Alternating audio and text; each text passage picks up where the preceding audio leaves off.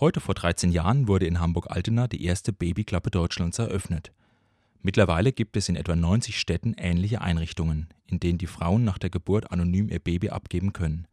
Das soll verhindern, dass werdende Mütter, die ihre Schwangerschaft in einer Notlage manchmal völlig verdrängen, in Panik das Neugeborene einfach irgendwo aussetzen. Nicht immer gelingt es, das zu verhindern, aber seitdem hat das Angebot der Babyklappe bundesweit über 210 Mal möglicherweise Leben gerettet. Ich würde jedem Kind eine Mutter und einen Vater wünschen, den es auch kennt. Zumindest aber garantieren die Babyklappen, dass das Neugeborene überlebt und so liebende neue Eltern findet. Mich hat das Thema weiter beschäftigt und ich habe dazu noch ein wenig gelesen. Wir Deutschen waren nicht eigentlich Erfinder der Babyklappe.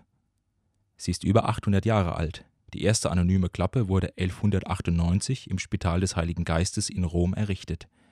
Übrigens auf ausdrückliche Verfügung von Papst Innozenz III., der sah die Not seiner Zeit und versuchte so, die Aussetzung und Tötung unehelicher geborener Kinder zu verhindern